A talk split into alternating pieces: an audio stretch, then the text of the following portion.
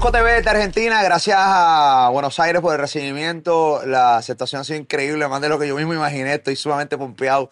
Así que gracias por estar ahí con nosotros. Mucho contenido desde acá, desde Argentina. Y no va a ser la único, el único país que voy a estar visitando. Voy a estar visitando próximamente diferentes países para entrevistar a sus grandes artistas que siguen creciendo y que siguen básicamente eh, rompiendo, pero en la madre, como decimos en Puerto Rico. Hoy voy a entrevistar grandes exponentes de música urbana de aquí a Argentina. Y obviamente yo quiero conocer la música urbana en general, específicamente la de Argentina. Y basado en eso, en esa encomienda que yo mismo me he dado y yo mismo me he metido para mí, quiero entrevistar a tres grandes de acá de Argentina. Eh, han sacado discos, canciones pegadas, eh, listas de éxito de acá de Argentina, colaboraciones grandes. Han estado en Puerto Rico, colaboraciones también con puertorriqueños, con gente de otros países. Me parece grande conocerlos. Y dale la bienvenida aquí en Molusco TV. Voy a entrevistar a Rey, a Taishu y a Osito Corillo. Esa es la que hay. Un placer. Argentina.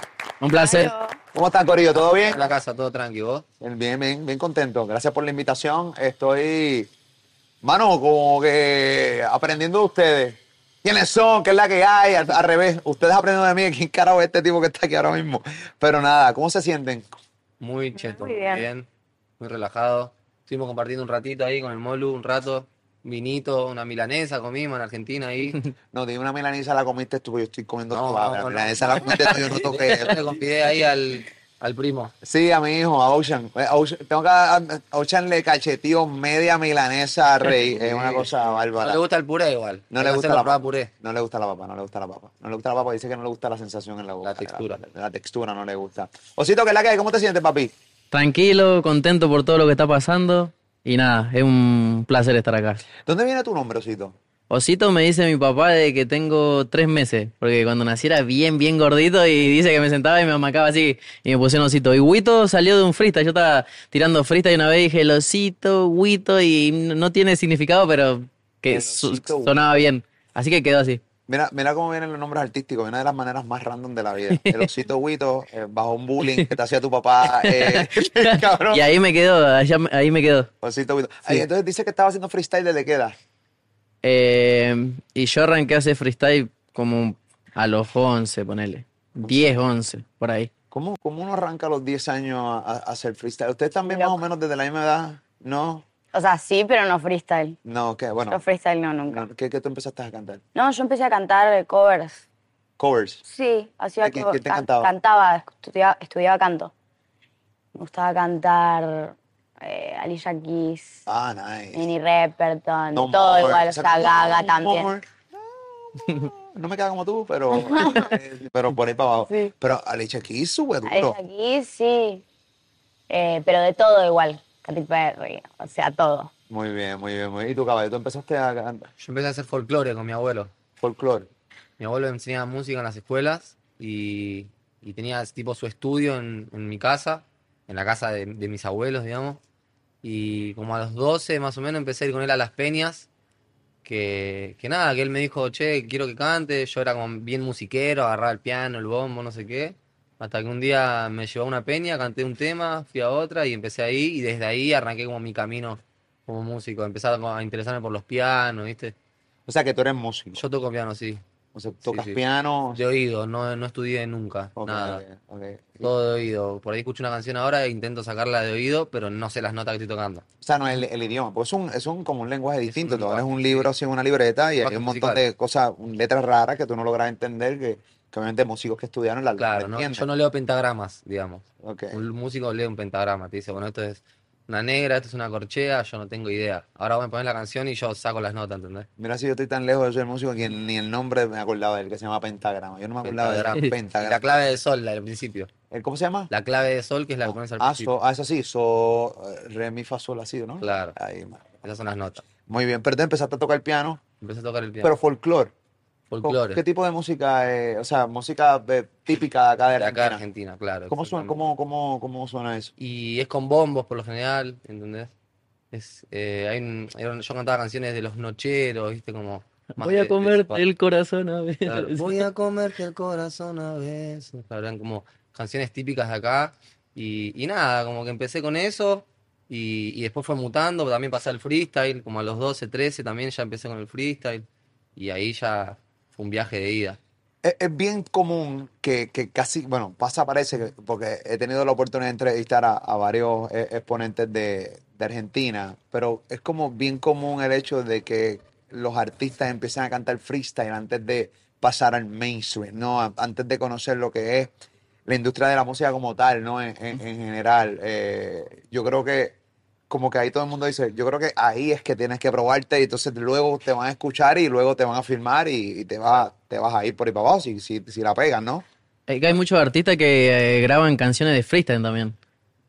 Graban, ahí yo por ejemplo, yo también a veces hago que voy al estudio, me pongo los auriculares y me tiro algunos freestyle y bueno, vamos, qué, qué queda, qué no. Y así, hay un montón de artistas. Hay artistas que hacen canciones, ¿no? Hasta de un freestyle solo. Claro. Y si Acá Elicia, tuvo mucho, Sí. iba a decir el Easy, Claro. ya Luco, qué sé yo. Duki y Easy son como los exponentes acá, obviamente. Y el Easy tiene una canción que es toda de freestyle. Y nada, es como un- una locura, ¿entendés? De repente poder estar improvisando y que quede una canción. Yo compongo así o a veces me pongo a escribir. Pero es como una habilidad y es una virtud. sea, espérate, espérate, me están contando, espérate, dale para atrás esto. O sea, están contando que quién, quién fue que grabó un Easy- freestyle. Easy A. Easy A es un artista acá, del- un exponente de Argentina. Ok. que él de hecho fue el que creó el quinto escalón, que fue una competencia de donde salió Duki, de donde salieron un montón de artistas que hoy en día son los número uno, Ajá. y, y el Easy, que fue el creador, él hizo un tema de freestyle, todo de freestyle. O sea, él Seguro más de uno. Ahí lo Claro. grabó y ahí salió. Claro, Claro, pero eh, eh, eso es bien, bueno, es complicado. Y entonces, pero Claro. más complicado es tú improvisar un tema y que la gente logre cacharlo. Tú sabes, que la gente logre. No, y es un, es un tema, o sea, siento que es un tema que a todos nos interpela un montón ese freestyle. sí, sí, sí. Pastel con Nutella, ¿no? No Nati decía yo, pero pastel, es que seguro, Creo que es pastel no con sé. Nutella. Ok, ok, ok. E- Es difícil que te acepten en...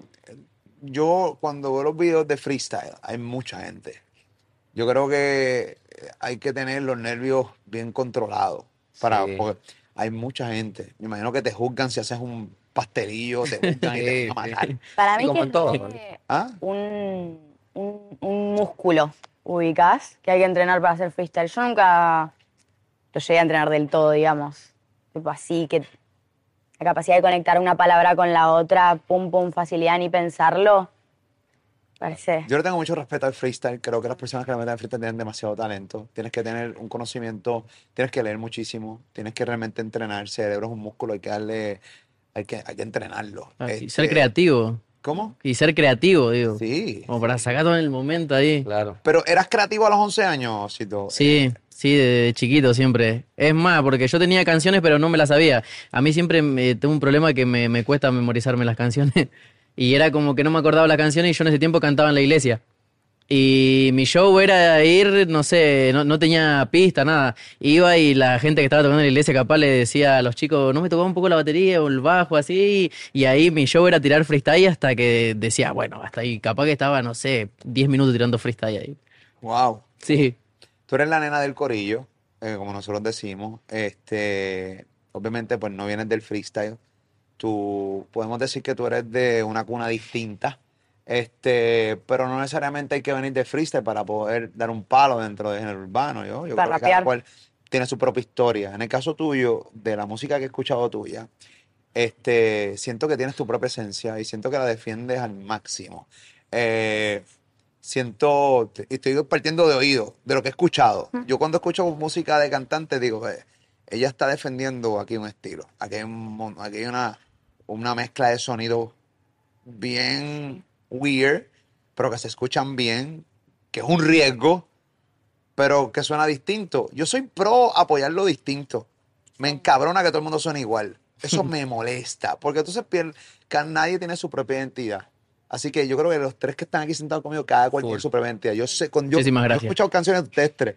Yo sé cuándo es Osito, yo sé cuándo es Rey, yo sé cuándo eres tú. O sea, yo lo siento. Y, y en el caso tuyo, tú lo defiendes increíblemente. Gracias. ¿Cómo tú das con tu sonido? Y a mí me gusta experimentar, o sea, y responder como a los deseos que tenga en el momento, ¿no? ¿Qué deseos? Y eh, sonoros, estéticos. Yo tipo... Lo sonoro creo que parte mucho de lo estético para mí también. O sea, como lo pienso bastante desde ese lugar. En ocasiones, en ocasiones no, digo, este tempo me gusta, voy con esto, yo solo con el tempo y después le voy agregando los... Otros elementos, otros sonidos. Eh, pe- pero te, Pero- Quieren, te quieren mantener en esa misma esencia, ¿no? Ese, o- pero también Sí, porque yo- se escucha bien distinto cada tema, o sea, ningún tema se parece. Es ¿no? que sí, me quiero mantener en eso. Me, da. Sí, me quiero mantener en la. Quiero tener la libertad de, de poder expresarme y, y bueno, uno como artista siempre quiere que le llegue a la gente y cuando le llega es hermoso. Pero yo creo que, que sí, que va por ahí. ¿Hasta qué punto estás dispuesta a, a ceder en la música? Te explico. Hay artistas que de repente, hay disqueras que le dicen, no, eh, no quiero irme por aquí, tenemos que irnos por acá. Hay artistas que dicen, no, yo no voy a permitir que tú como disquera hagas conmigo lo que a ti te dé la gana. Yo también tengo criterio, yo tengo, eh, no sé, yo, yo tengo criterio, yo, yo, yo, yo, yo, tengo una visión de lo que yo quiero con mi carrera. Hasta- ¿Cómo tú trabajas eso? Por suerte me toca un equipo que acompaña muchísimo mi visión y confía mucho en eso. Eh, y bueno, yo creo que eso es súper personal, igual después, ¿no? Para decir hasta qué punto, viste, quiero hacer plata, qué punto quiero, Claro. ¿no?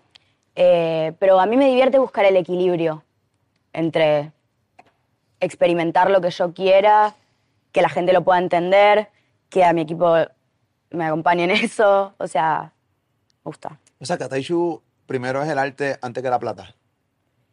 Sí, igual la plata claramente hay que vivir, o sea, pero sí. Pero primero prefieres que llegue tu esencia, o sea, tú no piensas en dinero. En muchas veces yo soy de los que pienso, y siempre digo esto cuando estoy hablando con exponentes jóvenes que, que quieren trabajar por dinero. Digo, el día que dejes de pensar en dinero es que el dinero empieza a llegar. ¿Qué qué es? El día que dejes de pensar en el dinero, el dinero empieza a llegar. Porque cuando piensas en dinero, te, te da una ansiedad, unos niveles que lo más seguro tu creatividad no corre. No sea orgánica. Tú no piensas en el dinero a la hora de trabajar. Obviamente todos trabajamos. Vamos a partir que todo el mundo trabaja por dinero. Todos Claro. trabajamos, hacemos lo que amamos y también se volvió un trabajo, pero yo me meto al estudio a hacer una canción. No me meto al estudio a hacer plata, ¿entendés? Claro. Yo me meto al estudio y digo, hoy quiero sacar una canción que a mí me guste y cuando me vaya a mi casa en el auto vaya escuchándola y diga, esto es lo que yo quiero escuchar, ¿entendés?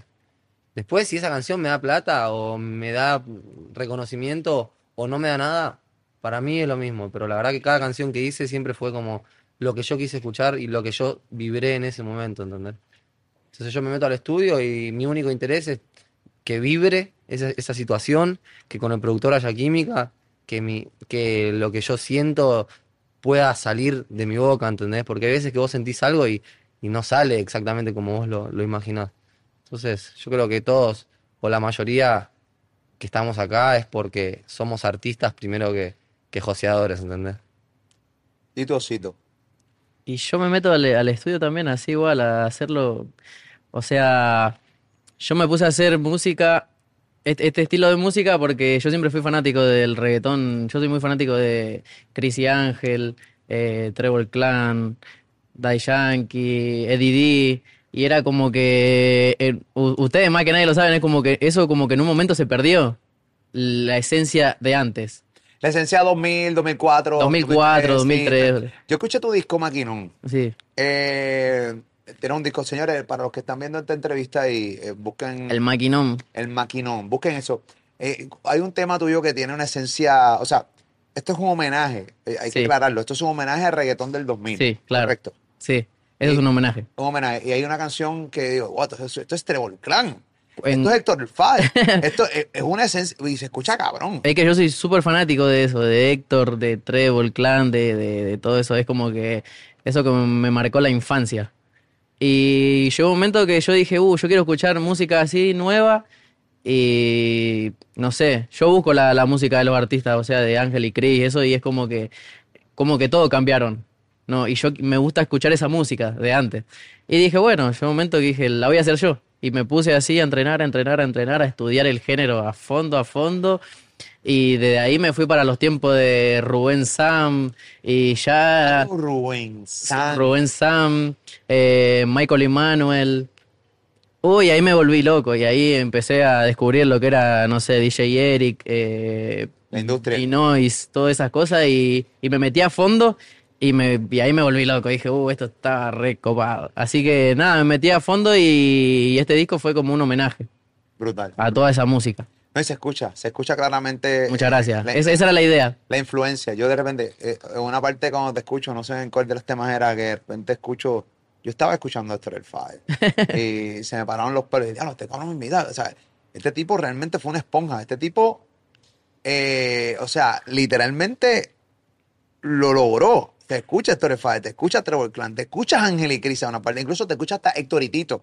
Eh, Todo el mundo dice lo mismo. ¿Entiendes? Hay una Sí. parte que te digo, esto se escucha Héctor y Tito cuando eran dúo.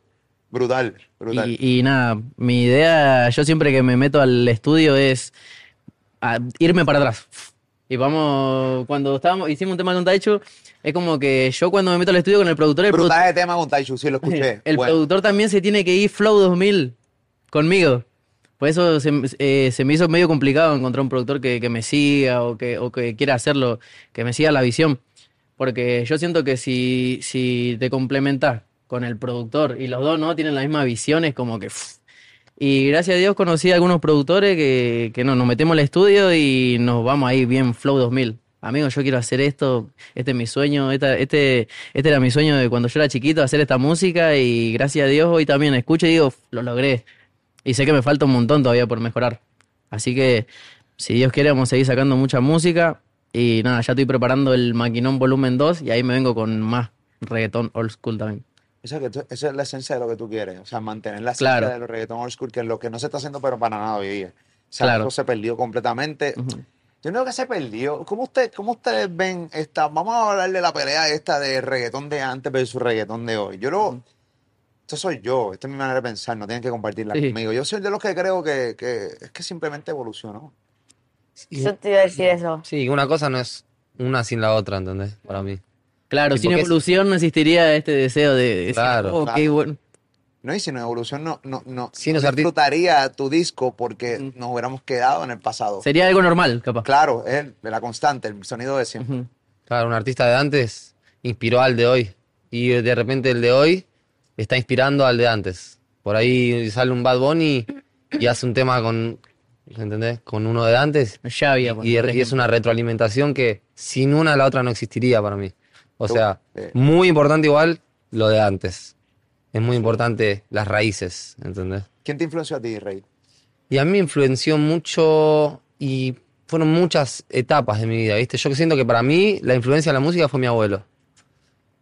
Él fue el que, el que me trajo hasta acá. De ahí en adelante yo construí mi camino y, y escuché un montón de cosas distintas, pero a mí el que me influenció fue mi abuelo y, y él me dio, eh, él me inyectó la dosis de, de música en mi sangre, ¿entendés? O sea, que tú no te, tú no te rinconas a un solo género solamente. O sea, tú no, te, te estás nada más escuchando reggaetón todo el tiempo. Tú No, escuchas no. todo tipo de música. Todo, escucho todo y hago todo, de hecho también. ¿Ok? Hago todo. Hago todo, hago. Ahora estoy como haciendo un, un estilo que es como. Hice que vuelva como la cumbia de antes. La cumbia es como también un sonido muy popular en Argentina. Y lo estoy fusionando con sonidos de ahora. Y, y siento que también eso era como algo. Algo que yo tenía dentro mío, ¿viste? En mi barrio siempre se escuchó cumbia. Mi mamá cuando limpiaba el piso escuchaba cumbia. Eh, mis amigos en las jodas, en los boliches, en la fiesta clandestina, ¿entendés? Entonces como que que yo encontré ese nicho y hoy en día estoy como por ese lado, pero así como hago cumbia, ahora el 27 no se sale el disco de Elite Killa y tenemos un trap, ¿entendés? O sea, como ¿Y que ¿Cómo le metes el trap? también, sí, sí. De hecho yo me di a conocer con el trap, ¿Ok? claro. Y muté hasta llegar a la cumbia. Y, y fue prueba, error, buscar, probar, ¿entendés? Cuéntame, cuéntame, que yo los estoy conociendo a ustedes bien cabrón ahora. Y qué, qué interesante es también el empezar en el trap y de repente terminar en un ritmo completamente distinto y alejado de lo que es el trap. Yo creo que, y, y si hay un público, por lo menos en Puerto Rico es así, eh, los que se les encanta el trap no cachan otro tipo de ritmo así. O sea, ¿cómo se, el fanbase tuyo, tu público, los fanáticos tuyos, cómo de repente empezaron a, canch- a cachar o a aceptar música tuya un poco más mainstream, más masiva, o sea, más para, para otro público? Para el party. para el party. Claro. Porque tú eras trap, el trap es un poquito, tú sabes que el trap es como más maniantoso, más, más sexual que otra cosa, tú sabes. Aunque la Claro. música de reggaetón es sexual, pero es menos rítmica, es como que más... El trap es como para mover la cabeza, los hombros, pero Claro. el reggaetón es como para mover el resto del cuerpo. ¿Cómo tu público lo aceptó? Y porque en el momento que yo salí, en Argentina estaba muy fuerte el trap. Era lo que predominaba. Después fue mutando un poco al reggaetón. Después apareció el turreo, que es un sonido argentino. que también se fusionó con el RKT, entonces como que ya no era trap, ¿me entendés? Ya era trap, RKT, turreo, reggaetón. Entonces, como, como yo me podía adaptar a cualquiera, dije, bueno, hagamos un reggaetón, hagamos un turreo, hagamos un RKT. Y mi gente, el que, el que quiera rey, que hace trap, hoy en día me apoya, ¿entendés? Me dice, che, amigo, a mí me gusta lo que estás haciendo de cumbia y también estoy loco por escuchar un trap, ¿entendés? Y, y nada, siento que está bueno, aparte también tocar en los, en los boliches, en los paris, eso también hace que la gente te empiece a aceptar un montón más. Eh, de hecho, mis canciones de trap por ahí, eh, junto a las de cumbia o las de reggaetón, no generan lo mismo en un boliche, ¿entendés? Por ahí vos llegas a un boliche y te cantás una canción de trap y en Argentina, el ¿Qué es un, argentino, es un party? un party, Ok. Un party. Estoy conociéndolo. Claro. Ahora me voy a hacer preguntas. A veces voy a hacer argentinos, los argentinos que nos están viendo, a veces voy a hacer bien Claro. preguntas simplemente de tutorial para yo aprender un poquito. Bol- Boliche, coño, eso. El boliche es el party acá en Argentina. Y, y de repente vos vas a un boliche y tocas un tema de trap y te aceptan, te, te lo festejan por ahí, pero, Pero no la gente, la, claro, la gente a las 3 de la mañana quiere pariciar, ¿entendés? Quiere Claro, a las 3 de la mañana yo quiero pariciar, yo no quiero mover los hombros. ¿Entendés? Cantándole una pistola. ni, ni hacer esto, ¿entendés? O sea, yo no quiero, cabrón, cantarle una pistola a una 45. Claro, tengo una vez. Claro. Y digo, eres cabrón, a las 3 de la mañana. Yo lo que quiero es. Full. O sea, es distinto. Yo quiero eh, estar en Obvio. otro flow, otra dinámica. Obvio. Y, y como dijo Bad Bunny en un live una vez que, que dice: Mira, man, el que quiera trap, ahí están mis canciones de trap, las puedes buscar. Claro, escuchala. Ahora yo te- tengo reggaetón también, pues te gusta el reggaetón, ahí estoy. Obvio. Hago música, yo no hago de un solo género. Yo me considero músico, yo no soy ni trapero, ni cumbiero, ni reggaetonero, yo soy músico y me meto al estudio y hago lo que me vibre en el momento, ¿entendés? ¿Te gusta toda la música? Toda la música, todo tipo de música. Yo ahora me puedo meter en el estudio y hacer cualquier tipo de género, con mucho respeto, obviamente, a cada persona, a cada, a cada género, pero digo, yo me puedo meter al estudio y probar cualquier cosa, ¿entendés?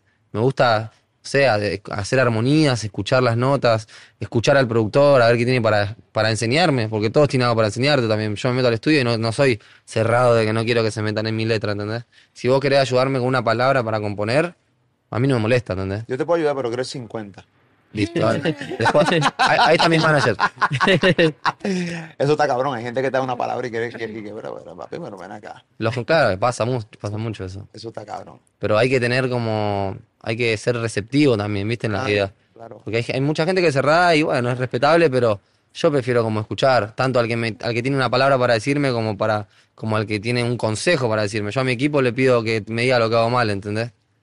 Taichu, tú eres reservada, eh, eres cerrada eh, para, para que otra persona te pueda ayudar en la letra, como, como, o simplemente Para nada. tú dejas que A mí me el mundo- encanta trabajar en equipo.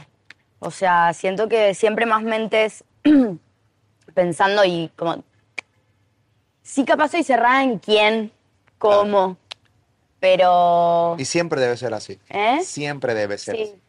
Eh, ahora me encuentro con un equipo de, de dos productores conmigo y todos estamos en todo todo el tiempo. Yo también produzco, ellos también escriben conmigo, es como todo y la verdad que me gusta, o sea, lo estoy, siempre escribí yo y, y me gusta un montón como probar eso. Yo cuando te escuché, eh, que empecé a escuchar, te dije, wow. Se escucha, esto se escucha. o sea, hay, hay cantantes de estudio y yo puedo, yo suelo ser un poco, a veces digo cosas que no debo decir, pero yo creo que toda la vida yo he dicho lo que, lo que he sentido. Hay cantantes de estudio y hay cantantes que son cantantes. Nosotros sabemos quiénes son los cantantes de estudio y, no estoy, y, y defiendo el autotune, el autotune, el efecto, lo defiendo. ¿Por qué? Porque eso es parte de un formato. Pero cuando estamos en vivo es otro idioma, es, es otro lenguaje. Y aunque también el autotune lo han llevado para los escenarios y se puede... Y hay que aprender, o sea, es todo, es todo un viaje, como también es un viaje el estudio, también es un viaje el vivo. Sí, sí, pero tú te, te notas que, que tu compromiso con tu voz eh, eh, y con, con lo que haces, con tu arte, lo, lo, lo trabajas. ¿Cuánto tiempo te tardas en grabar una canción, darle para atrás y para adelante, escribirla? ¿Cómo? No, Eh, lo que sea necesario, lo que sea necesario. Eh, en grabar, así como grabar una vez que ya sé todo lo que quiero decir y todo lo que quiero que pase y los momentos, tal vez no me tardo mucho, pero sí, sí tengo que volver y decir, no, acá esto lo re- se regraba, la producción de este momento lo vamos a cambiar, esto no va a pasar acá, eso un montón y le doy el tiempo que sea necesario, la verdad. no me, no me corro con eso. ¿Y tú, eh, Osito, cómo tú eres? Eh, ¿Eres hermético a la hora de crear o le das también la oportunidad a tu equipo de trabajo que puedan... No, aportar? sí, t- todo el mundo, todo lo que estemos en el estudio, yo vamos por, a mí me gusta que si hay gente en el estudio, que sea para aportar. Porque viste que hay veces hay personas en el estudio que están así, no hablan nada, viste, y es como que... Lagueando. Está re bueno como- que. A mí me gusta que todo el mundo esté y, y, y- y hacemos la canción entre todos, tirame ideas, yo te tiro ideas, me decís esto, los productores también, yo le pregunto mucho también a los productores, porque es como que los productores en la pista, porque sí tienen miles de melodías en la Claro. cabeza. Tienen miles de melodías, así que yo siempre le pregunto a los productores, a la gente que está ahí, le digo, ¿con qué podría rimar esto? Así como, a mí me gusta hacer todo en equipo. Si lo tengo que hacer solo, lo hago igual. Pero me gusta también hacer en equipo. Toda la vida Argentina siempre ha tenido su escena de freestyle. O sea, de ahí viene Peligro, que es el papá Sí. de Trueno. Sí. eh, y, y siempre ha existido, ¿no? Pero esto era un país, y si me, me, me- me corrigen si estoy equivocado, pero era mayormente rockero. O sea, el- el- la escena de rock en Argentina Ah. era lo máximo. O sea, eso llegaba a Puerto Rico, las bandas de aquí, o sea, esos artistas, esos exponentes, era rockero. Sí. A unos niveles de que ahora mismo cuando tú eh, miras para atrás y miras el 2022 y tú dices, wow, esto ha cambiado radicalmente. Quiero que me traten de, cada uno, ¿no? Dentro de sus visiones y de cómo conocen la historia del género urbano argentino, de cómo llegó aquí. Cu- Cuando, cuando miran lo que está pasando con, con su movimiento, con el movimiento de música urbana, que yo soy de lo que creo que esto es un movimiento. O sea, esto es, sí, obviamente para argentinos, hay muchos argentinos, ahora mismo Tiago, Duki, Trueno, eh, María Becerra, este, Casu, de Nicky Nicole, eh, está- hay un, o sea, ustedes tienen ahora mismo... Está gigante el género No, urbano no, no, argentino. Es una locura. No, es una locura. Eh, cuando, cuando ven los artistas argentinos, cuando ven todo lo que está pasando, Sí. quiero que desde que son muy niños traten de analizarlo y cómo se sienten el día de hoy viendo todo esto. O sea, por ejemplo, yo estoy viajando para acá eh, a poder entrevistarle y conocer lo que está ocurriendo por acá. Eh, em, ¿cómo, cómo, bueno, yo me imagino cómo se, la pregunta es decir, ¿cómo se sienten? Es estúpido, yo sé cómo se sienten, pero ¿cómo tú crees, cómo creen que ocurrió? ¿En qué momento ocurrió todo este movimiento, esta locura por, por, por ustedes los artistas de aquí de Argentina? Yo creo, yo creo que fue a partir del quinto escalón, fue un quiebre en la historia argentina del género urbano. no me la cuenten. De, bueno, que te la cuente. Sí. Y era el chico este que te digo, ICA, que tenía una competencia llamada Quinto Escalón, era, eran, no sé, 5 personas, 10, 20, 30, 100, 3000, 5000, hasta que se le fue de las manos. En, ese, en esa competencia empezaron a aparecer artistas como Eco, Duki, eh, Dani, Trueno, Lucho, ¿entendés? Pablo Se viralizaban Sí. sus Pablo freestyle. ¿no? ¿Eh? Pablo Londra. Pablo Londra, todos iban a la competencia. Y de repente fue muy masivo, muy masivo, muy masivo y se llenaba, pero era un tipo un mundo de gente. Entonces hacían yo he un parque. Se hacía en un parque que no era tan grande.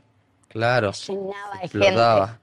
Y había compes en todos lados. O sea, Claro. Pero esa era la, la, grande. Mm. Y bueno, y ahí, a partir de ahí, fue un quiebre, pero antes de eso venían un montón de personas trabajando como el Obi One Shot, Neo Pistea.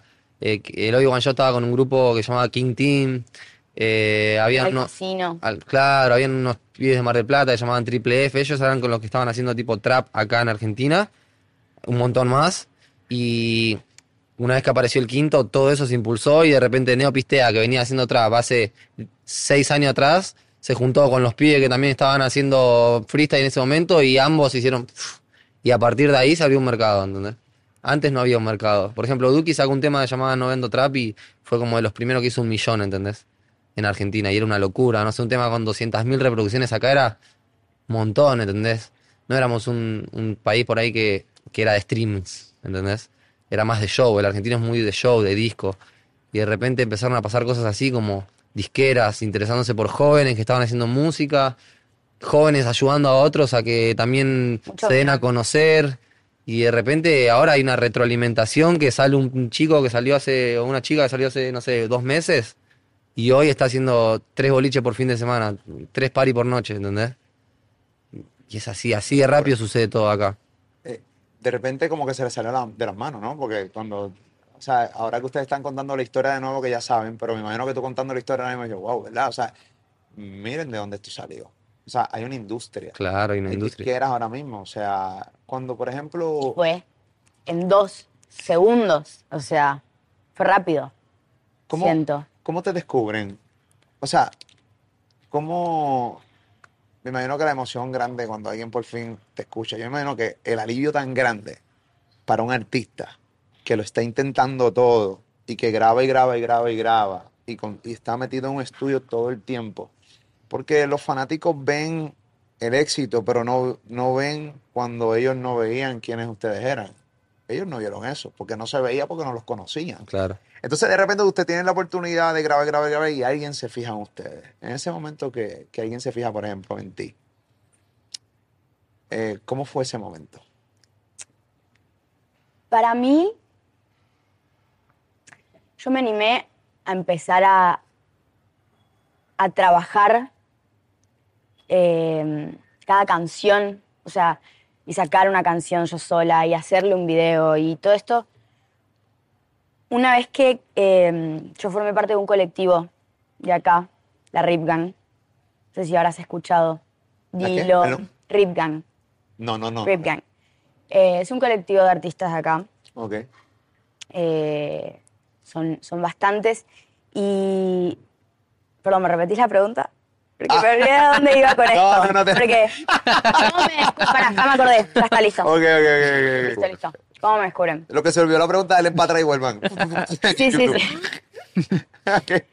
Eh, esto. Yo me junto con la Rip Gang y entre todos fue mucho soporte entre todos para. Y salimos todos así de la nada. O sea, yo saqué mi primera canción y para mí, me- qué sé yo, me la escucharon 20.000 personas de una y yo dije, locura. O sea, ¿qué es esto? No, eh, a veces le faltamos el respeto a los números. Porque obviamente 20 mil para una persona completamente desconocida Es un montón. es un montón. ¿Me entendés? ¿sí? Mi primera canción, y, no sé, al mes, do- mes y medio, 20.000 personas. Y yo, ¿what? Tipo, es un montón de gente y bueno, y ahí arranqué. Ese para mí fue mi, mi- mi descubrimiento, ¿viste? Pero ¿quién te dijo, hello, eh, vamos aquí, eh, vamos a vamos a firmar un, un- un contrato, vamos a, Bueno, vamos, a, eso- vamos a darle un- una forma a tu carrera?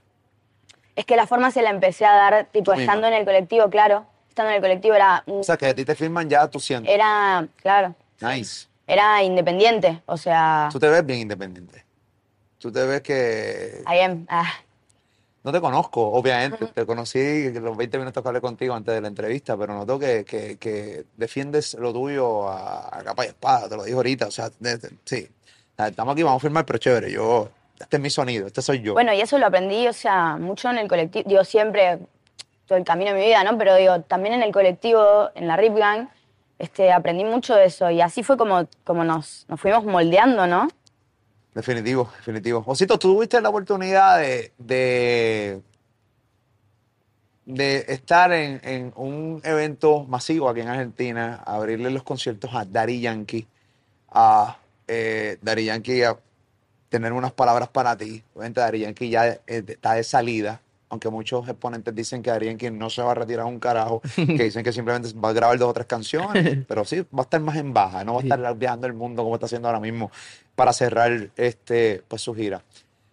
Eh, tiene la oportunidad de abrirle los conciertos a Daddy Yankee aquí en Argentina. Yo quiero que me cuentes la historia, desde el momento en que, se, que te enteras, cómo te preparas cuando escuchas las palabras que Daddy Yankee tiene para ti eh, y cómo la gente recibió que Osito estuvo abriendo los, los conciertos a Daddy Yankee aquí en Argentina.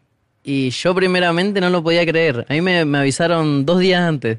¡Wow! Dos días antes me avisaron. Y, y cuando me lo dijeron como que quedé...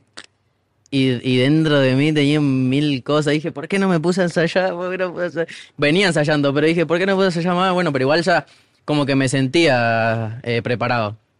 Obvio que estaba, tenía un nerviosismo. Aparte de Daddy Yankee, yo soy fanático de que desde chiquitito. Es como que yo siempre soñé con ir a un concierto de Daddy Yankee, pero nunca me imaginé ir a un concierto y abrirlo. Es como ser el telonero, no, no me lo imaginé nunca, nunca, nunca. Y, y nada, cuando, cuando después escuché todo eso y no sé, hasta, hasta ahora es como que estoy en shock todavía. Como que no caigo. No caí. No, estoy en shock, estoy como, ¿qué pasó? Ok. Te- ¿Quién te dice que, mira, este, vas a abrir los conciertos de? ¿Quién te lo dice? Ahí mi amigo Nico, que anda por ahí, ahí está. Lo llamaron. Eh, mira, que Sí, él, y él me dijo, dos o tres días antes, ¿no? Dos o tres días antes. Y no, yo estaba que no lo podía creer, como que cuando me dijeron quedé así, no, te- no, no podía ni hablar nada, como dije, bueno, ¿Lo conociste? sí. No, sí, apenas lo vi le dije, uh, amigo, ¿te puedo dar un abrazo? Sí, papá. Y le Y papi, que la que hay, claro. Sí, sí, papá. Y, y nada, le di un abrazo ahí, y, pero fue como que pasó todo muy rápido, ¿viste? Le di un abrazo y, y estábamos como todos los chicos, estábamos, estaba Nicky Nicole también, y como que estábamos todos nerviosos, como, uh, ¿qué le vamos a decir? ¿Qué vamos a decir? Estábamos todos pensando lo mismo. Yo tengo que, yo tengo que de- de- darle un reconocimiento a los cantantes argentinos, específicamente los de música urbana. Y esto no es mi percepción, esto es porque yo lo he visto. Y ahora más que estoy aquí en Argentina. Eh, los cantantes argentinos sienten un respeto grande por los exponentes puertorriqueños, eh, por los boricuas. Lo sé porque he visto desde cantantes como, bueno, y el post que subió eh, eh, Tiago, hablando de Dari Yankee, el respeto, el respeto que existe, las colaboraciones que existen. Aquí se han colaborado con Eladio Garrión, este, aquí Duki colaboró en el disco de Yo hago lo que me da la gana con, con Bad Bunny. Bonito. Aquí Caso ha colaborado con un montón de puertorriqueños, Mora, Eladio Garrión, como ya les dije, y, y demuestran ese respeto. Hay, hay, hay otros países, y sé que me voy a buscar candela con esto, que, que, aunque posiblemente los respetan, están con esta guerra y esta tiradera y esta de, ah, vamos a ser más grandes que ustedes, vamos a ser más grandes que ustedes. Y yo no, yo no encuentro que esto sea una cuestión de grandeza, esto debe ser una cuestión de unión. Y ustedes están demostrando mucha unión, no tan solo en ustedes como industria de música urbana argentina, sino también con otros países. Ustedes colaboran con Colombia, ustedes colaboran con República Dominicana, ustedes pueden colaborar con cualquier tierra y los respetan. Pero ustedes específicamente demuestran mucho respeto con, con lo que es los artistas puertorriqueños yo se las tengo que dar el 100%, al igual que Puerto Rico los respeta grandemente ustedes, por eso lo reciben como lo reciben. Por eso cuando hay colaboraciones, no importa, por eso tú estuviste abriendo el concierto de Daddy Yankee sin ningún tipo de problema y eso demuestra el respeto y la unión que... que Es que la, la música de Puerto Rico nos, yo creo que, nos inspiró mucho a todos. No, no, creo que nunca hablé con, con algún cantante o artista argentino que no me diga que no escuchó reggaetón, ¿no? Claro. Todos Y- bailamos reggaetón. Todos bailamos reggaetón y, y, y es la como, música que pasan en el boliche de toda la vida para nosotros. o sea, claro, y como todos casi tenemos la misma edad, es como que nos marcaron muchos temas, como el tema de eh, Gata Fiera, eh, Gasolina. Gasolina, eh, Dale Don Dale, Teo Calderón, y es como que no, no- en esos tiempos cuando éramos chiquitos, tal vez estaban las mochilas, las Claro. remeras, es como que acá en Argentina siempre estuvo eso. Yo me acuerdo que, iba- que iba al colegio y todos tenían la mochila de Daddy Yankee, Don Omar, y con las remeras. Los pines, ¿te acordás lo que se ponían? Sí, qué copado esos tiempos. Mal. unos pines. Claro, se, se agarraban a la mochila o a la ropa. En redondito. Así, de chapa. Brutal, brutal, brutal. Y eso es respeto y a mí me, me, Sí. me, me- me gusta, ¿no? Eh, eh, ese respeto que exista, ¿no? Eh, El argentino es muy así, ¿viste? Muy amiguero. Por ahí vos hablas con él, es muy, muy cálido, muy pasional, ¿viste? Entonces, no tiene problema el argentino de decir que es fanático tuyo, ¿entendés? Ni de, ni de demostrártelo. El argentino te ve y es fanático tuyo y te mira y te abraza. Claro. Te quiere, te quiere expresar todo lo que siente por vos, ¿entendés? Daddy Yankee le dije amigo. Claro, Se ¿entendés? Un abrazo. Hola, amigo, ¿entendés? Como- Claro. somos así, somos muy pasionales, somos muy de demostrar lo que sentimos mal. Y tipo, el- eh, la, la escuela de Puerto Rico fue todo lo que nos marcó de chico, como te dice, el increíble. Brutal. Eso es cierto. Rey, cuéntame la historia de Tuturrito. Estaba hablando ahorita contigo fuera de cámara. Tuturrito es una canción que empezó de, menor a mayor. Y Sí. yo creo que me la cuentes. Para mí es bien importante este éxito que estás teniendo, que lo tienes junto a Callejero Fino. Callejero. Eh, quiero que me cuentes la historia de Tuturrito, porque era una canción que tu equipo de trabajo no quería que saliera. Claro. y de repente la sacan, sale la canción, la canción empieza como de menor a mayor. ¿Cómo- ¿Cómo es la historia? Porque esta canción ahora mismo está, aquí en Argentina está bien pegada, la escucho Claro. en todas las esquinas. Sí. Y casualmente, yo estaba, bueno, viste que hablábamos de que yo hacía trap y empecé a hacer como más un, un género más urbano, más cumbiero, más reggaetón. En un momento mi equipo de trabajo me dice como, che, ya tú, la gente está pidiendo que vuelva a hacer trap. La gente me pide que vuelva a hacer trap, ¿entendés? Yo me fui, bueno, me fui a España eh, a filmar un videoclip con Quevedo. Y en ese... Dura la- canción con Quevedo también, que todavía también está en el top 5, en el Sí. perdón, en el top 50. Sí, sí, está 7. Brutal. Y, y nada, me fui para España y bueno, cuando volvía era ya el plan de sacar un trap, ¿viste? Y bueno, saco, lle- llego, no sé qué, yo ya esa canción la compuse con un piano. Tu Esa turrito. Fue la primera canción que yo compuse con un piano. Eh, un día terminé de cenar, que me voy, a, me voy a la habitación un rato con el piano, me puse a tocar el piano, saqué las notas, saqué las melodías del estribillo con el piano y me la grabé en el grabador de voz. Pasan dos meses, eh, explota Callejero Fino, que hoy en Argentina está muy fuerte Callejero Fino. Eh, casualmente él estaba preso en su casa, él tenía una tobillera. Sí, tenía un grillete. Tenía una tobillera, claro. Entonces no podía salir a grabar al estudio. Un día nos íbamos a conocer, compartimos manager con Callejero. Entonces, bueno, un día voy a tu casa, le digo, amigo, hacemos un tema, dale, no sé qué. Bueno, yo tengo esto, mirá, lo compuse el otro día con el piano. ¿Te gusta? Amigo, eso es un palo, me dice. ¿Te gusta, en serio? Venía a mi casa, vamos a grabarlo. De una. Fui a la casa, caí con un fernet, con una picada. Acá la picada le decimos al queso, el pan, Claro. el salamín, viste todo eso. Caí con una picada, un fernet. Nos conocimos, grabamos el tema, lo saco. Y cuando lo saco, fue como, como decís vos, de menor a mayor, ¿viste? No, no nos esperábamos eso. De hecho, era como algo nuevo, no había RKT romántico. RKT es el género argentino que está como de barrio, ¿entendés? Y no había mucho RKT romántico, era como uno de los primeros. Y salió y de repente terminó siendo el, no sé, hoy en día YouTube es el, el video más visto de Argentina, ¿entendés? Y, ¿Qué- qué- cómo? y es incierta la música, ¿no? Pero, ¿por qué no querían sacarla? ¿No, no les gustaba tu equipo de trabajo? Porque yo ya venía mucho con el RKT, con el turreo, con el, con el RKT del turreo, el RKT del turreo y, y de repente yo puedo hacer un trap, ¿entendés? Puedo hacer un reggaetón, puedo hacer un funk, no sé, cualquier cosa, ¿entendés? Mi equipo me decía, amigo, dale, haz un trap que la gente te lo está pidiendo. Y en un momento dijimos, bueno, esta canción tiene potencial, saquémosla, cerremos los ojos y dejemos que, que corra, ¿entendés? Y salió y, y fue un éxito.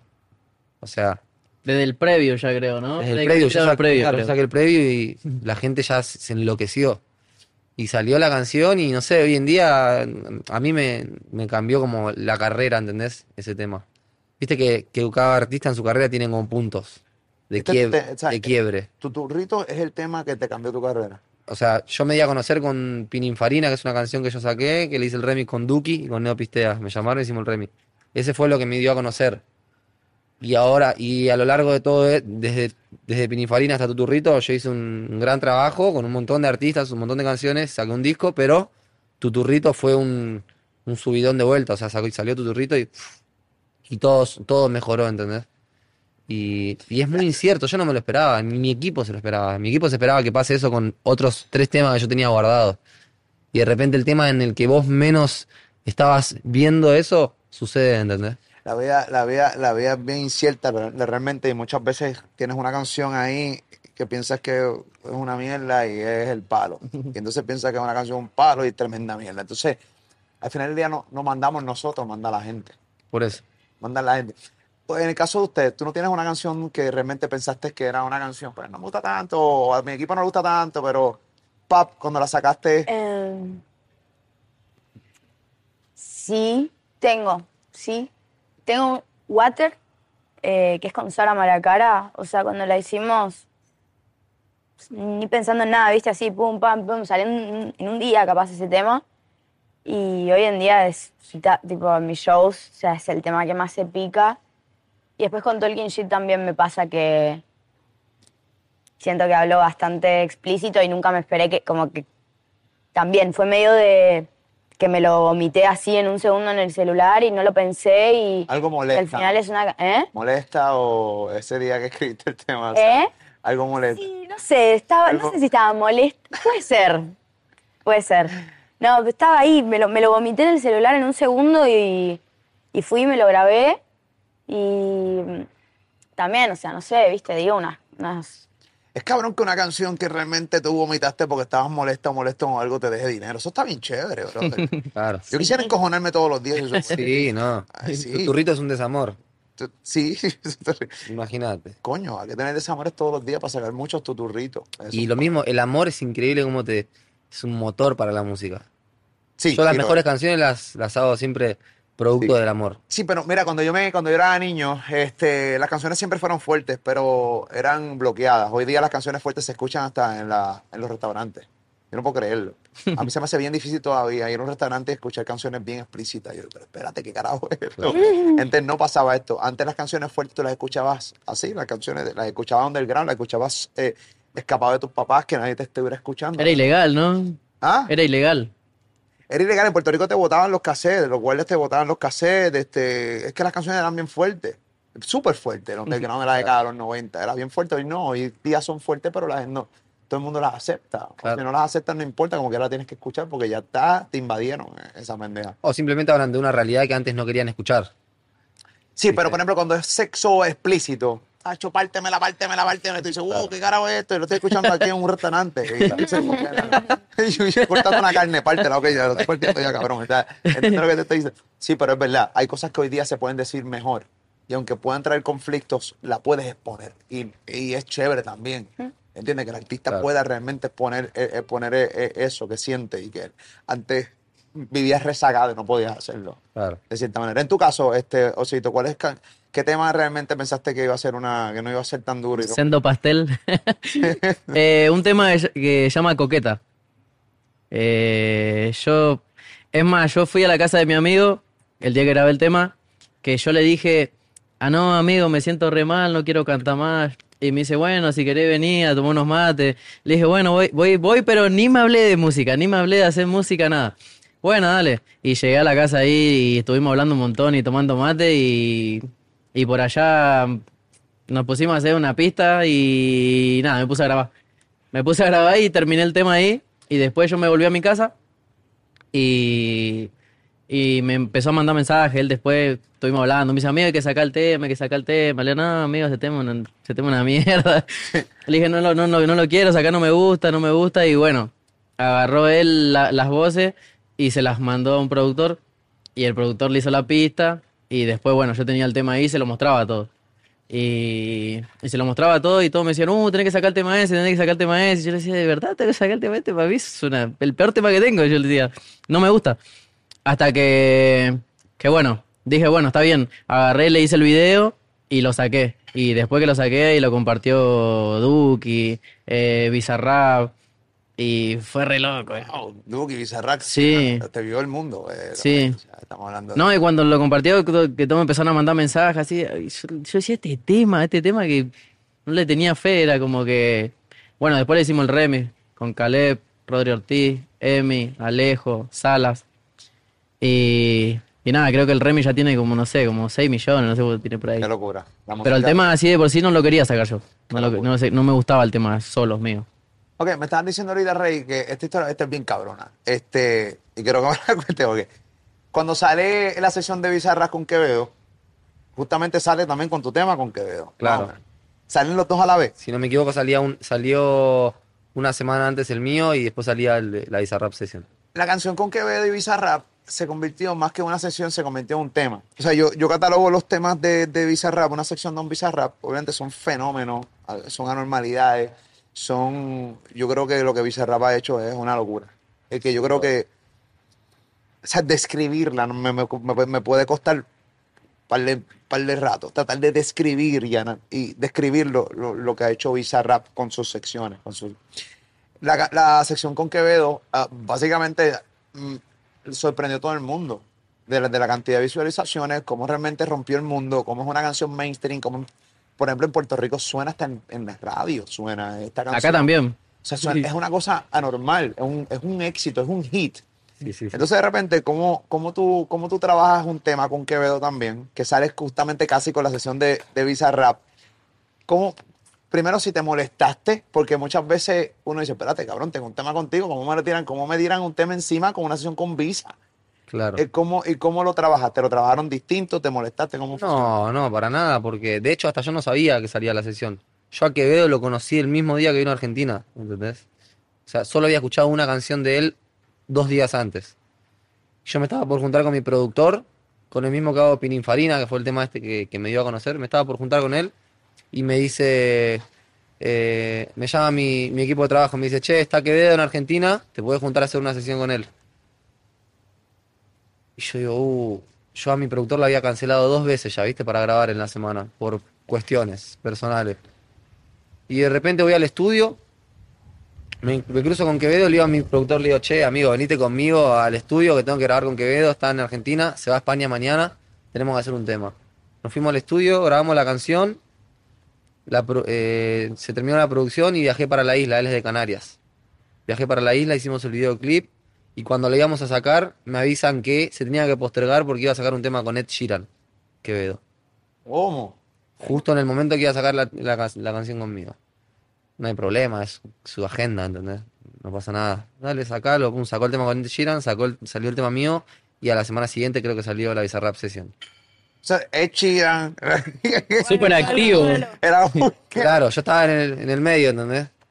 Una locura. Y, y esa canción pasó lo mismo que con Tuturrito, fue, fue ascendiendo muy progresivamente y llegó hoy al top 7, ¿entendés? O sea, Brutal. Sí, que, que, que eso también manda un mensaje, claro. No porque Bizarrap saca un- una sección, eh, voy a yo a, a no sacar nada. no, yo, claro. yo pienso que muchas veces, los, ah, no, es que fulano va a sacar música o va a sacar un disco. Espérate, pero eh, la, la gente, ahí, o sea, la gente también quiere escuchar otras cosas. Yo creo que también le das Sí. variedad a la gente para, sacar cosas al momento, ¿no? Obvio. Pero también te dices, puñeta, mano, hacer con Bizarrap, con el mismo tipo que yo tengo. Claro. O, puñeta, ¿qué carajo hago? No, no, no, yo creo que yo creo que hay que ver como las cosas óptimas, ¿viste? Como que yo lo vi como está bien, de hecho, hasta por ahí era mejor, ¿entendés? Que, que no sé, que él estaba en su mejor momento, ¿entendés?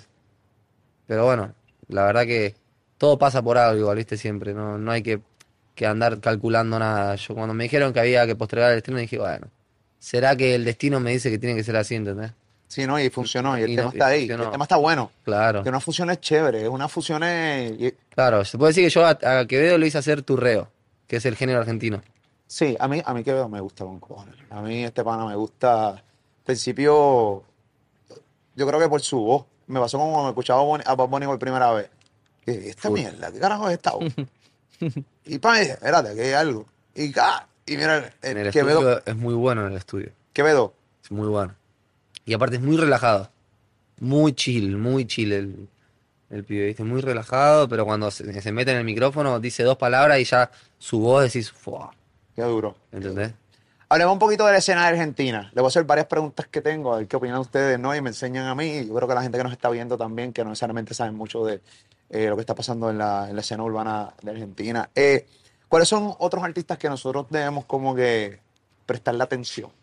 Otros artistas que están ahora mismo corriendo en Argentina, que dicen, mira, tienes que, escúchate a este chamaco, escúchate a esta, esta muchacha, escúchate a esta gente. ¿Qué pasó aquí? ¿Qué está ahí? Eh, A pleno, sí, sí, sí. Pintó una loquera por ahí. No, yo creo que están haciendo el amor, el tipo terminó ahora mismo. Como faraón. Fin de la historia. El tipo, señor, aquí un clase, un de grito, estamos en un hotel. Entonces el grito, el tipo acaba, Oh, me vengo. la verdadera venía. Sí, sí, sí, sí, sí. Anda por ahí. ¡Wow! Hizo volar los pájaros, todo. Imagínate. ¡Wow! Momento de escribir una canción. A los gritos en el balcón. Ok, seguimos. Eh, vamos, ok, espero que el pana no, no le meta un segundo, porque si no nos vamos a joder la entrevista. Eh, artistas que otros artistas debemos prestarle atención. Y hay un montón, ¿viste? No sé, yo creo que así como lo, lo último que salió, hay un chico que se llama Alejo Isaac, que es el más jovencito de la escena. Y está rompiendo, es muy bueno. ¿Sí? ¿Cómo se llama? Alejo Isaac. Alejo Isaac. Creo que tiene 17. ¿Cuánto tiene Alejo? ¿16? sí, ¿17? Claro, pero está rompiendo. Callejero fino también, Sí, Que he escuchado yo- par de temas, Callejero Fino. con el que tengo tu turrito. Sí, sí, está, está, tengo que conocer un Sí. poquito más de Callejero Fino, me lo prometo yo mismo. Es que ustedes son demasiados, me estoy volviendo loco. Todos los días en No, no, no, Argentina. No, no, no, esto es demasiado, me estoy volviendo mira. demasiados artistas. En Argentina, en- a partir del, creo que antes del verano en adelante, salieron, pero cada, no sé, cada una semana un Sí, artista. sí, Sí, pero a lo pavote. Y lo que pasa es que Argentina venía, se, venían muchos artistas hace mucho ya. Y cuando se dio esto de, de que prestaron atención a Argentina, porque acá nosotros era, hace unos años atrás era como que, o sea, por ejemplo, vivir de la música era como imposible. Sí, sí, sí. Era como que lo veías decir, yo nunca lo voy a poder, o sea, la mayoría que todos hicimos música, eh, lo hicimos porque, porque nos gusta hacer música, porque acá hace unos años atrás era como imposible ponerle, vivir de la música. ¿Qué otros nombres? Eh, ¿Tú tienes los tuyos o no? Sí, yo tengo un montón para decir. Zumba, pero- rompe ahí. Eh, yo te diría que la Six X, eh, eh, Lara 91K, puedo seguir, Catel y Paco, te- estoy para hacerte una lista Nina, ahí de, de lo que yo creo que viene siendo como lo más alternativo de lo que está pasando en la escena Ok, argentina. Nice. Y ¿Y, hay unas propuestas y tu osito? Y, uh, se me vienen 40.000 nombres a la... Pero un chico que estoy escuchando mucho, va, que me dijeron unos chicos escuchar y, y me volví como fanático, eh, Milo J. Uf, Milo J. Milo, el- te, Milo. te juro que Es- estaba a punto de. Es una bestia. Es una bestia. Es como que ese chico yo lo escucho y, y veo lo mismo en él, o sea, como, como Quevedo, no tiene una voz Claro. especial. Y Milo, Milo. Tiene su propia Sí. identidad. Eso es bien Es chico encima, me Y parece, él ¿no? vive ahí a cinco cuadras de mi casa. Creo que Es de ahí, tiene de mi 15, barrio. 16, puede ser. Sí, ca- sí, ca- 15 tiene. No, es, Una es- voz, es una... Pero así como Quevedo, ¿viste? Y tiene mucho talento, ¿viste? Y, y últimamente lo estuvieron descubriendo, también lo compartió el Duco. Yo hablé con él, me acuerdo, en el 2018, cuando él tenía 12 o 13, él me, me comentaba mis videos, cuando yo todavía no me había dado a conocer. Pasó el tiempo y nos volvimos a encontrar hoy en día y tipo el chabón... No, yo había visto hace, creo que hace una semana por ahí que quería grabar un tema, que era, que le gustaba tu música. Sí, sí, yo hablé con él muchas veces y es... De hecho, ayer me habló. Y No, es- es muy es bueno. bestia. Underground, ¿viste? Un, un chico underground que, que yo creo que para mí es un el futuro, el la futura Estrella. estrella de acá. ¿Qué, qué significa eh, Paulo Londra para, para la escena de música urbana argentina? Y también son como los comienzos, ¿viste? Es Como fue parte del comienzo, como todos los chicos. Fue de los primeros que... Son como esos artistas que, que veía y, y te daban esperanza, que vos decías, "Fua, si lo pudo, no lo, lo- logró. Claro. Era como que ellos fueron los primeros en pegarse acá, en Argentina. Yo creo que también, aparte, como más allá de eso, eh, que creo que él, no sé si, capaz me equivoco, pero no sé si fue tan los primeros, pero sí creo que fue el primero en irse mundial, mundial, ¿viste? Claro. Como de acá a Argentina. Sí, o en sumar un montón de reproducciones, por ejemplo, también era como... Claro. Y tener una guasada de reproducciones y, Claro. y que posta que se escuche, ¿viste? Como en. Worldwide. Colaboraciones que, que quisieran en algún momento en sus carreras. Uf. Y yo siempre lo digo, Ñengo Flow. Ñengo Flow El es... reggaetón de la mata, pero de la mató. El reggaetonero de la mata. Eres- o sea, tú, tú eres de Carolina, Puerto Rico, caballo. ¿Entiendes lo que yo te estoy diciendo? Este tipo, o sea, este tipo que está en...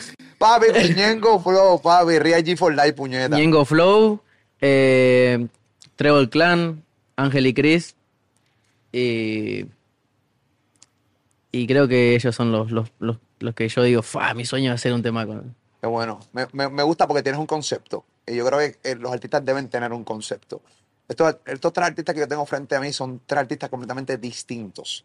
Pero completamente distintos. Se alejan, pero, pero, o sea, no tienen ni una similitud. Que respiran, más nada. Pero, este, pero y eso es bueno. Yo creo que la un- una similitud que tenemos es que cada uno está defendiendo un, un nido, ¿entendés? Hmm. Cada uno tiene, dijo yo planto bandera acá, ¿entendés? Qué duro. Eso creo que es una similitud que tenemos entre los tres. Muy bien. ¿Y tú, este, colaboraciones que...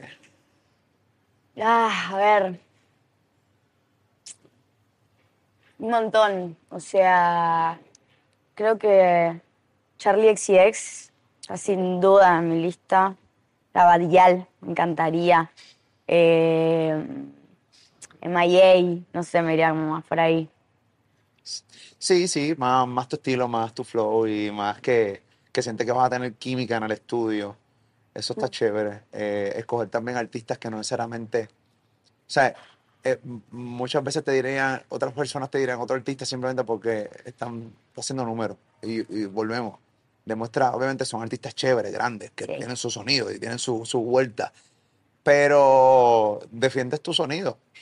O sea, que, que va a lo que dije al principio, tú defiendes tu sonido y no vas a hacer una colaboración simplemente por el hecho de hacer más... A mí me divierten las colaboraciones, como que siempre que colaborar con alguien me re divierte, ¿viste? Como subirme o que se suba o tipo, ese, los- el cruce a mí artístico me encanta, me entusiasma. Eh, pero sí, así si me preguntás, tipo, puedo elegir y Brutal. ellas. ¿Y tu caballo, Y Arrey? yo con Coscu, me gustaría. Con Coscuyuela. Sí. Nice. Lo escuché mucho tiempo. Cuando vino a Argentina, las tres veces que vino lo fui a ver. Y como que siempre escucho todo, pero siempre fui fan de Coscu. Así que algún día ojalá que pueda cruzarme en el estudio. Una de las cosas que pasa en la música urbana es que los artistas viven todo el tiempo de controversias. ¿Realmente un artista puede vivir de la música sin controversias? Sin controversia, sí, obvio. Yo no tengo problema con nadie, con nada. Y, y me va bien. En lo que yo creo que está bien, ¿no? Claro. Claro, Pero no tengo, nunca tuve problema con nadie. muy bien. Y Yo- yo creo que se puede. Yo sí, pero no lo mezclo con nada artístico. Claro. tipo, como que no. sí, tiene que ver. ¿Y tú? Y yo lo veo como algo medio como innecesario.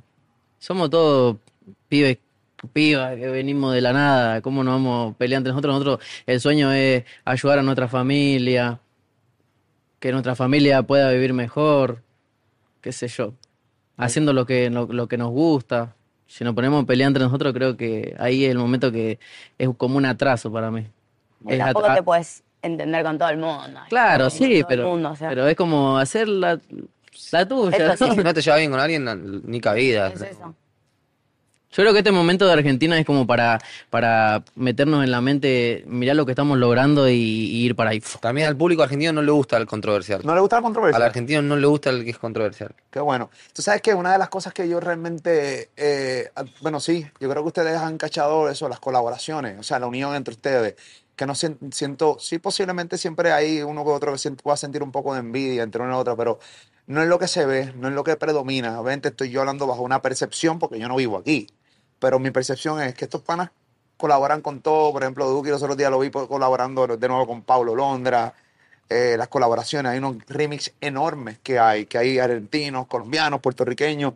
O sea, eh, eh, las colaboraciones han ayudado grandemente a, lo- a- a- a la escena argentina. Ah, justo me había olvidado. está- eh, Mesita también está en Coqueta Remix. Él es de Uruguay. Ah, duro. Sí. Y Argentina-Uruguay también, como que está teniendo mucha, Sí. mucha alianza. Eh, en, en el caso de eh, cómo, y esto es una pregunta personal, pero con mucho respeto, Sí. este, ¿cómo, cómo realmente eh, se trabaja, eh, cómo se tiene una relación, un noviazgo con, con una persona que también hace lo mismo que tú? ¿Es, es, es fácil o es difícil? Yo creo que yo en mi caso no lo mezclo, tipo, soy Juli, ¿entendés? Siendo Juli y cuando me toca ser artista hago lo que tengo que hacer, pero en mi relación como que no, no, lo, no lo choco, ¿entendés? O si sucede, sucede solo, ¿entendés? Pero como que... Eh, la parte más difícil es viajar, por ejemplo, de ser dos artistas, una pareja de artistas, ¿entendés? Porque todo el tiempo toca, si no viajo yo, viaja ella, ¿entendés? Y como que es difícil, pero yo la verdad que la llevo re bien. O sea que yo tuve la oportunidad de conocer a, a Mera Becerra, a tu, a tu compañera, la entrevisté, me pareció súper talentosa. Una de las cosas que también eh, que, que predomina es la, la naturalidad y también el hecho de que ella eh, es, bien real con ella misma, ¿no? Muy. Cuando contó la historia de que ella, cuando empezó a cantar en vivo, que, que- que cantaba muy malo, y dijo, espérate, ¿qué mierda es esta? Y ella misma se, se empezó a relajar, a tripear ella misma. Luego empezó a coger clases de canto. Su historia es increíble, ¿no? Y, Sí, sí, y- y me entró también esa curiosidad, o sea, tú viajas también, tú haces música también, hay un montón de horas de estudio, ella también tiene horas de estudio, también viaja. ¿Qué tan difícil puede ser realmente tener una relación? Por eso me, me entró la curiosidad de preguntar. Lo más importante es la confianza, siempre.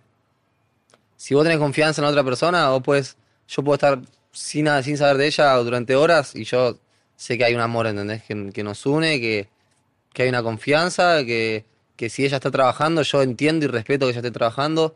Yo ayer estaba en el estudio grabando una canción y ella ahora estaba en, en Europa y son cinco horas de diferencia. Y cuando yo estaba grabando, ella estaba yendo a dormir, ¿entendés? Y me dijo, bueno, papi, seguí trabajando, haz lo tuyo, disfrutalo, te amo. Y al otro día, por ahí, ella se despierta con un mensaje mío, ¿entendés? Y como que se entiende, siempre se entiende y con, con, con amor y con confianza para mí se llega a todos lados. Yo, yo nada, estoy muy feliz con ella, la verdad. Qué bueno, te ves, Sí, te ves sí. enamorado. Sí, sí, la verdad que en todo sentido en mi vida es como un momento muy lindo y siento que el amor es como una, una gran parte de que una persona también esté bien, ¿viste? Yo camino por la calle cantando, ¿entendés? Contento, o sea, la verdad que, que estoy muy, muy feliz en lo personal, en lo artístico y, no sé, en el amor, ¿entendés? Como que, nada, la verdad que sí. A los tres, gracias Se por estar conmigo. No, gracias. Eh, gracias Muchas por la gracias, Mul. oportunidad de dejarme entrevistarlos, de, de- de poder conocerlos. de conocer más de su país, de su cultura y también de, de- de- de lo que es la, de los, sus artistas, ¿no? Eh, a los argentinos que nos están viendo, gracias por, por el respeto que, que le dan a Puerto Rico, que es recíproco, el mismo respeto que nosotros le tenemos a ustedes. Gracias por la invitación a, acá a Argentina. Para mí es un honor estar aquí sentado. Eh, y, y obviamente las razones siempre las digo, las comparto. Este, este proyecto de lo que es Molusco TV empezó en un cuartito en mi casa, este, eh, muy pequeño, eh, y empecé a entrevistar artistas random. Incluso yo odiaba hasta hacer entrevistas en, la radio, este, y hoy día básicamente de lo que vivo, de hacer entrevistas. Lo disfruto, lo valoro, lo conozco, lo, lo valoro cada momento, porque, bueno, eh, este proyecto me, me ha hecho viajar eh, muchos lugares del mundo que en mi vida esperé eh, tocar. Y estar en Argentina, digo, teatro, yo me acuerdo cuando empecé el canal de YouTube hace escasamente dos años y un poquito. Y hoy estoy entrevistando a, a- a tres grandes que a ustedes les queda una vida por delante. Estamos hablando de hoy, ¿no? Que me estás hablando ahorita tú de, de que no, yo, yo soy, mi tema es de aquí para adelante. Tú, eh, eh, no, no, no, es que todavía es. Yo creo que el tema, el tema que, que los va a llevar, todavía yo creo que no ha llegado y, y va a llegar. Ustedes son sumamente jóvenes. eh, y, y nada, estoy bien agradecido. Gracias, Gracias, por, por- No, gracias. Y antes de irnos, si yo te puedo hacer una pregunta a vos, si vos tenés que entrevistar a alguien que sueñes, ¿quién sería? Wow. Porque la gente siempre le entra mucha, la gente siempre le encanta este, este, hacerme preguntas. Este, yo, Así como con quién nos gustaría colaborar a nosotros. mano, sí. eh, bueno, yo he entrevistado a mucha gente. Este, he entrevistado a muchos artistas grandes. Wow, este artista, no sé el idioma, pero me, sí, él, él sabe un poco, Will Smith. Ah, Soy fanático de Will Smith. ahí va. Y ahora después de lo de la galleta, me encantaría más cabrón. Le querés hacer mil preguntas. Sí, mil preguntas. Sí, sí, Will Smith, este, me encantaría entrevistarlo. Me encantaría entrevistarlo. Él sabe un poco de español. Me fajaría un poquito ahí de, pero me encantaría entrevistarlo. Will Qué Smith. bueno, amigo. Muchas gracias. Por todo. Aplausos a ustedes Muchas gracias. señores. Rey Taichu Osito conmigo acá en Moluco TV, tremenda conversación desde Buenos Aires, Argentina, conociendo la escena urbana argentina. Estoy, ya tú sabes, en un tutorial, estoy aprendiendo, así que gracias a los tres por estar conmigo. Bendiciones. No, un placer. La madre. Muchas gracias. Esto para todos. Y a ustedes, gracias por estar ahí con nosotros acá en este canal de YouTube. Dale like, comparte este contenido obviamente seguimos conociendo mucho, pero mucho de la cultura urbana, no tan solo de Argentina, sino a nivel del mundo, de Puerto Rico. Yo soy el Molusco, este es Molusco TV.